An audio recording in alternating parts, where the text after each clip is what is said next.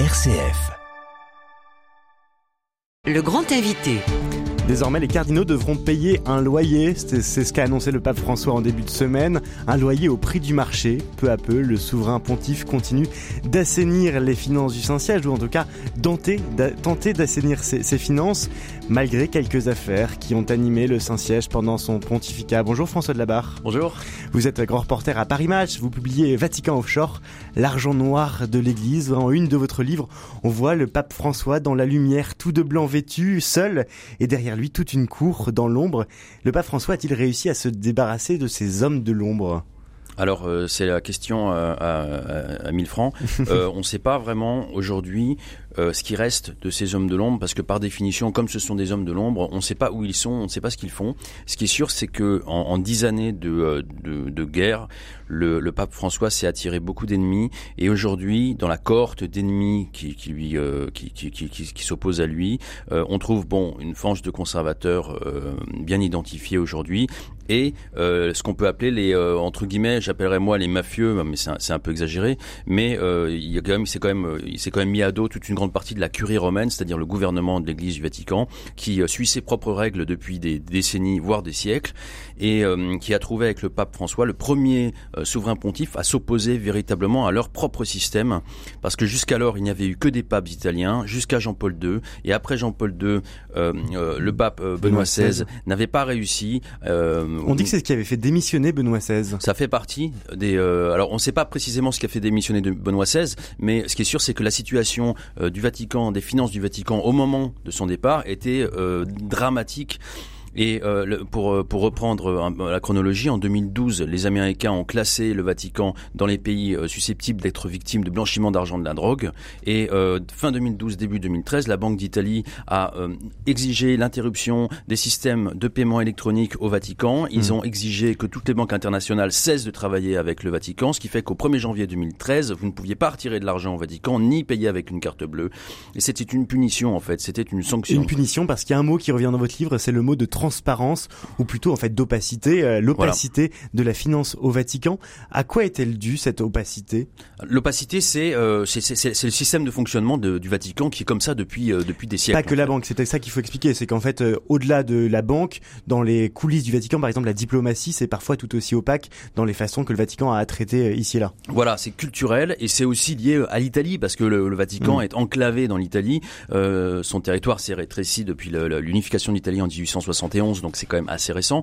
Euh, mais il est victime, on va dire, euh, des, euh, des centres de mm. d'influence, des luttes d'influence de l'État italien et particulièrement à Rome. Donc il y a beaucoup de cash et il y a beaucoup de d'actions de, occultes qui sont financées de façon clandestine. Et, et, ce mot de transparence, on peut se demander si les banques dans leur ensemble au niveau mondial n'ont pas aussi pendant des années cultivé cette opacité, ce manque de transparence est-ce que le Vatican est vraiment euh, si atypique par rapport aux autres banques Et je pense notamment au secret bancaire suisse, qui fait que les banques suisses eh bien cachent tous les transferts d'argent qui peuvent. Euh, Alors oui et non, oui et non, c'est une bonne question. Euh, en fait, la, en fait, faut, faut, faut, le raisonnement, faut poser le raisonnement à l'envers. C'est-à-dire qu'en 2008, vous avez la crise mondiale, la mm. crise financière, et les Américains commencent alors à imposer à tous les établissements financiers du monde entier la même transparence mm. et des procédures drastiques mm. comme Know Your Customer. Vous devez connaître votre client, vous devez savoir d'où vient l'argent, et des questions sont, sont, sont, sont posées à, à tous les établissements établissement euh, financier.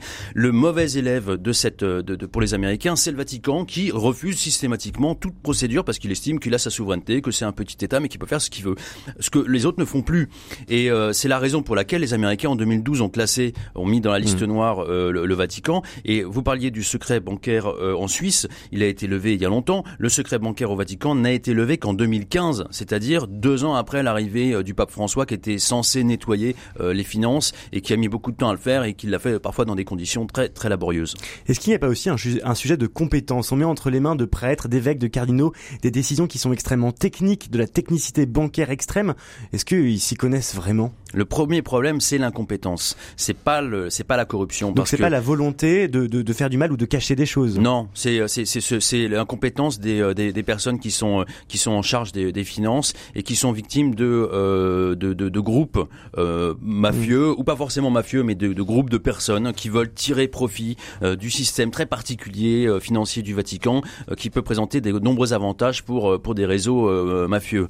Et donc ces, ces personnes qui sont en charge des finances finances au Vatican n'ont pas forcément les outils pour pour mm. se battre contre ces financiers et la plupart du temps ils se font complètement avoir. Et quand on parle de corruption au Vatican, c'est plus la corruption de ceux qui sont autour de espèces de groupes de personnes qu'on appelle faccendiere en italien, qui faccendiere, faccendiere, ce sont les intermédiaires qui arrivent avec mm. qui, qui portaient des valises de cash pendant les années 80 pour pour soutenir Solidarnosc et qui mm. qui continuent encore aujourd'hui à tirer profit de, de, de, de l'incompétence justement des, des acteurs clés de, de la finance du Vatican. Ça aussi, c'est en train de changer mm. puisque. Parce conscient de cela, effectivement, il y a un Français, Jean-Baptiste de Françu, qui est à la tête maintenant de Lior, donc la banque du Vatican. Son mandat est clair, mettre cette banque dans les clous des normes européennes, à savoir les plus exigeantes au monde en termes de régulation bancaire.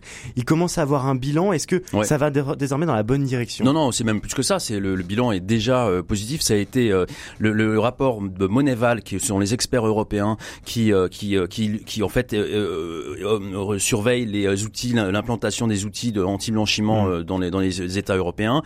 s'est penché sur le cas du Vatican depuis 2012, depuis 2011 même, et euh, aujourd'hui euh, leur bilan c'est que l'IOR, donc euh, la banque du, ce qu'on appelle la banque du Vatican, l'IOR qui est dirigée par, présidée par Jean-Baptiste de Françu, elle est complètement dans les clous. ils ont supprimé 5000 ou 10 000 comptes, je sais plus les chiffres, mais c'est monstrueux, des comptes en hmm. banque qui étaient abusifs. Des comptes en banque dont on ne savait pas exactement qui était derrière ou quel était le bénéficiaire effectif. On voulait pas savoir, on savait, on voulait pas hmm. savoir. À l'époque de Benoît XVI, vous aviez un président qui s'appelait Ettore Gotti Tedeschi, et quand il est arrivé en, en place, nommé par Benoît XVI, euh, il n'a jamais voulu savoir qui étaient les détenteurs des comptes hmm. euh, pour se protéger lui-même et parce qu'on lui avait conseillé de le faire. Donc vous avez un président d'une banque qui ne veut pas savoir qui sont les détenteurs des comptes de sa propre banque quelque part. Et, Mais hmm. qui sont ses clients Et euh, il y a eu beaucoup de à cette période, il y a eu beaucoup de détournements, il y a eu beaucoup d'offshore justement, et tout ça, ça a été ça a été recadré. Il y a des enquêtes en cours, il y a des procès en cours à hmm. Malte, et on peut dire que Lior est le c'est un exemple par rapport aux, autres instituts financiers du Vatican, mais ce n'est pas le seul. Il y a aussi la Parce que c'est vrai qu'on parle souvent de Lior, donc ce qu'on appelle euh, un peu euh, la, la, Banque du Vatican, un peu à tort. Donc Lior, mais il y a d'autres euh, organismes financiers au sein du Vatican qui ont aussi leur rôle. Oui, alors le, Vatican est à la base désorganisé. Quand les experts européens sont venus pour la première fois, c'est pas, pas son métier. Son métier n'est pas de gérer des, des, des, sous. Non, parce que c'est aussi culturellement, ils n'ont jamais compté, ils n'ont jamais forcément mm. reporté dans des comptes. oui, c'est pas leur métier, mais aussi c'est pas leur problème, on va dire. Mm. et quand les experts de Moneval, donc les experts européens, sont venus, mm. ils ont ils ont dit à des, des, des personnes qui me l'ont dit que c'était l'État le plus petit du monde et le plus compliqué du monde. C'est-à-dire qu'ils comprenaient pas où passait l'argent. Donc oui, il y a Lior qui est la banque entre guillemets la banque du Vatican qui, a, qui, qui, qui gère les comptes des euh, ecclésiastiques et des fondations, mais il y a aussi l'argent transite aussi par l'APSA qui est euh, le, le, grand euh, le grand gestionnaire, le grand fonds de pension on va dire et immobilier qui gère les actifs immobiliers de, du Vatican. Il y a aussi la secrétaire d'État qui avait une énorme cagnotte que le pape François a supprimée.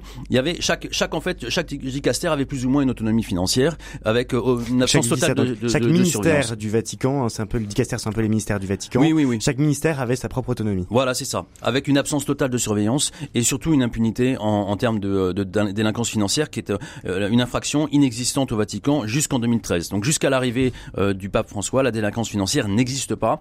elle n'est pas donc réprimée, ce qui veut dire que si vous détournez de l'argent, en fait, personne, tout le monde, ça pose de problème à personne.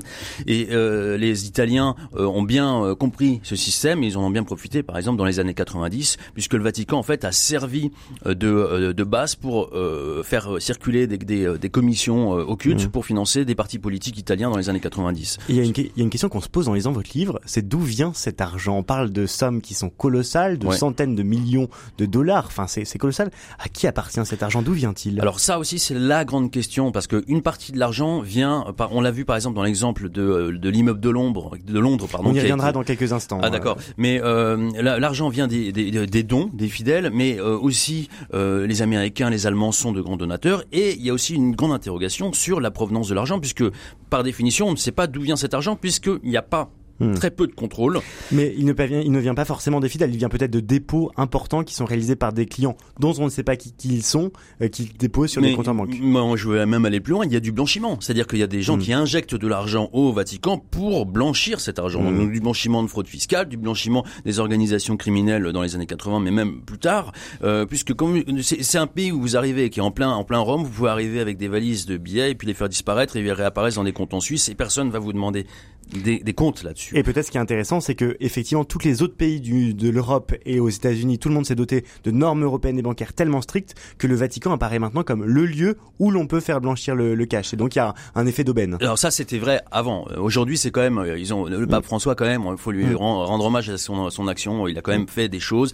Euh, Aujourd'hui, on peut plus blanchir de l'argent aussi facilement qu'avant. Euh, il s'est beaucoup appuyé sur le cardinal Pell, le cardinal australien, euh, qui a euh, mis en place des procédures qui euh, ne permettent pas aujourd'hui de faire ce qu'on pouvait faire il y a 10 ans, il y a 15 ans, il y a 20 ans. Mais euh, le, le, la principale problème, le principal problème du Vatican, c'est l'impunité. Donc c'est sa capacité à juger les auteurs d'infractions financières. Et aujourd'hui, il y a un procès qui se tient qui est important. Et, Et, voilà, euh, celui, voilà. celui du cardinal Becciu notamment, Voilà. celui de l'affaire de Londres, comme on Oui. appelle l'immeuble de Londres.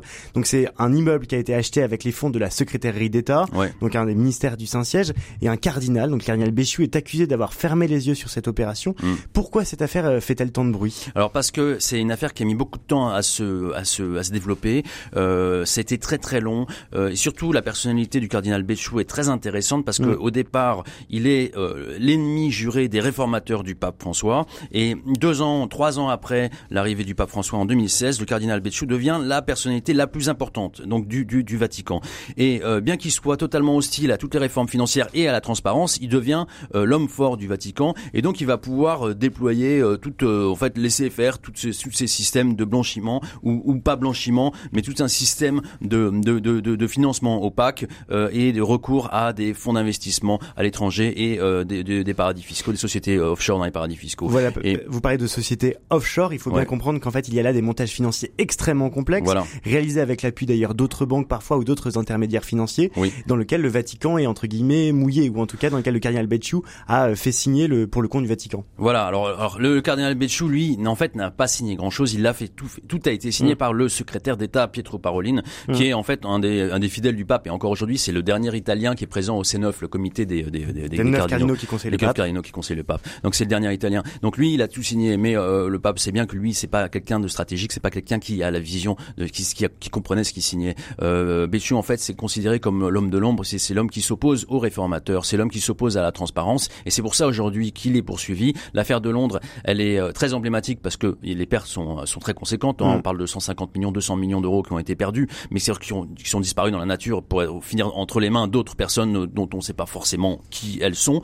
Et euh, cet argent qui disparaît, euh, ce sont des réseaux euh, de, de, de, de personnages, euh, on va dire euh, parfois fantasques, euh, souvent euh, peu euh, recommandables, qui euh, qui se sont euh, euh, qui se sont tous euh, euh, en fait euh, nourris sur la bête. euh, et, euh, et le cardinal Becciu a été euh, était là quand même aux commandes. Donc, donc, euh, il est poursuivi pour ça, mais il est aussi poursuivi pour d'autres délits de moindre importance, mais Mm. qui permettent à la justice euh, du Vatican euh, de, de s'attaquer à un personnage qui a eu un rôle clé pendant ces années. Est-ce que ce procès n'est pas marquant aussi parce que c'est la première fois au Vatican que se tient un procès d'une telle ampleur sur une affaire financière Pour la première fois, les- la justice vaticane s'intéresse à un sujet financier complexe? Voilà, Euh, ça fait en fait en 2013 euh, quand le pape arrive, Benoît XVI, euh, le pape François Mm. arrive, euh, le, le- le- les, aucune aucune affaire financière n'a été jugée au Vatican, donc il va ouvrir les vannes aux juges italiens qui trépignent depuis des décennies, Mm. puisque bon l'opération main propre dans les années 90 en Italie, euh, c'est au Vatican qu'elle se passe. Et les, les juges italiens pouvaient pas enquêter, Oui, les commissions pouvoir- rogatoires étaient refusées systématiquement, ils n'avaient pas accès. Il y a Et- un pouvoir judiciaire au Vatican, ça c'est un peu étonnant, mais il y a un juge au Vatican qui juge, qui n'est pas le pape. Il y a un pouvoir judiciaire séparé et qui décide notamment sur les opérations financières. Voilà, qui s'appelle le promoteur de justice, qui est l'équivalent du président d'un tribunal. Mais il est, c'est un petit pouvoir, c'est un petit pays pour des grands délits et pour des grands réseaux. Donc, euh, il c'est très difficile. Il n'est pas outillé. Et ça, les, les- les experts européens le signalent dans chacun Mm. de leurs rapports. C'est le principal problème euh, du Vatican, c'est que la justice n'est pas outillée pour faire face à des réseaux aussi puissants. Mais quand même, le, le pape François a réussi à pousser euh, ses, euh, ses, euh, ses, euh, magistrats à enquêter sur des délits financiers. Ils ont sanctionné. Un ancien président de Lior a été, euh, a été euh, reconnu coupable de, de, de, de, détournement de fonds et condamné à 8 ans de prison en appel. Il a, il s'est pourvu en cassation. Un ancien directeur général de, de la Banque du Vatican de Lior a aussi été condamné à verser 40 millions d'euros de, de réparation. Il y a eu beaucoup de condamnations quand même. Et ce procès dans lequel 10 personnes sont mises en examen, dont le cardinal Becciu, est très emblématique parce que là, c'est un réseau auquel euh, s'attaque euh, le, le, le magistrat, le- les magistrats du, euh, du, du Saint-Siège. Merci beaucoup François de la Barre, c'est passionnant Merci. et c'est à lire euh, aux éditions Albin Michel Vatican Offshore, l'argent noir de l'Église. Je rappelle que vous êtes grand reporter à Paris Match. Merci d'avoir accepté notre invitation ce matin.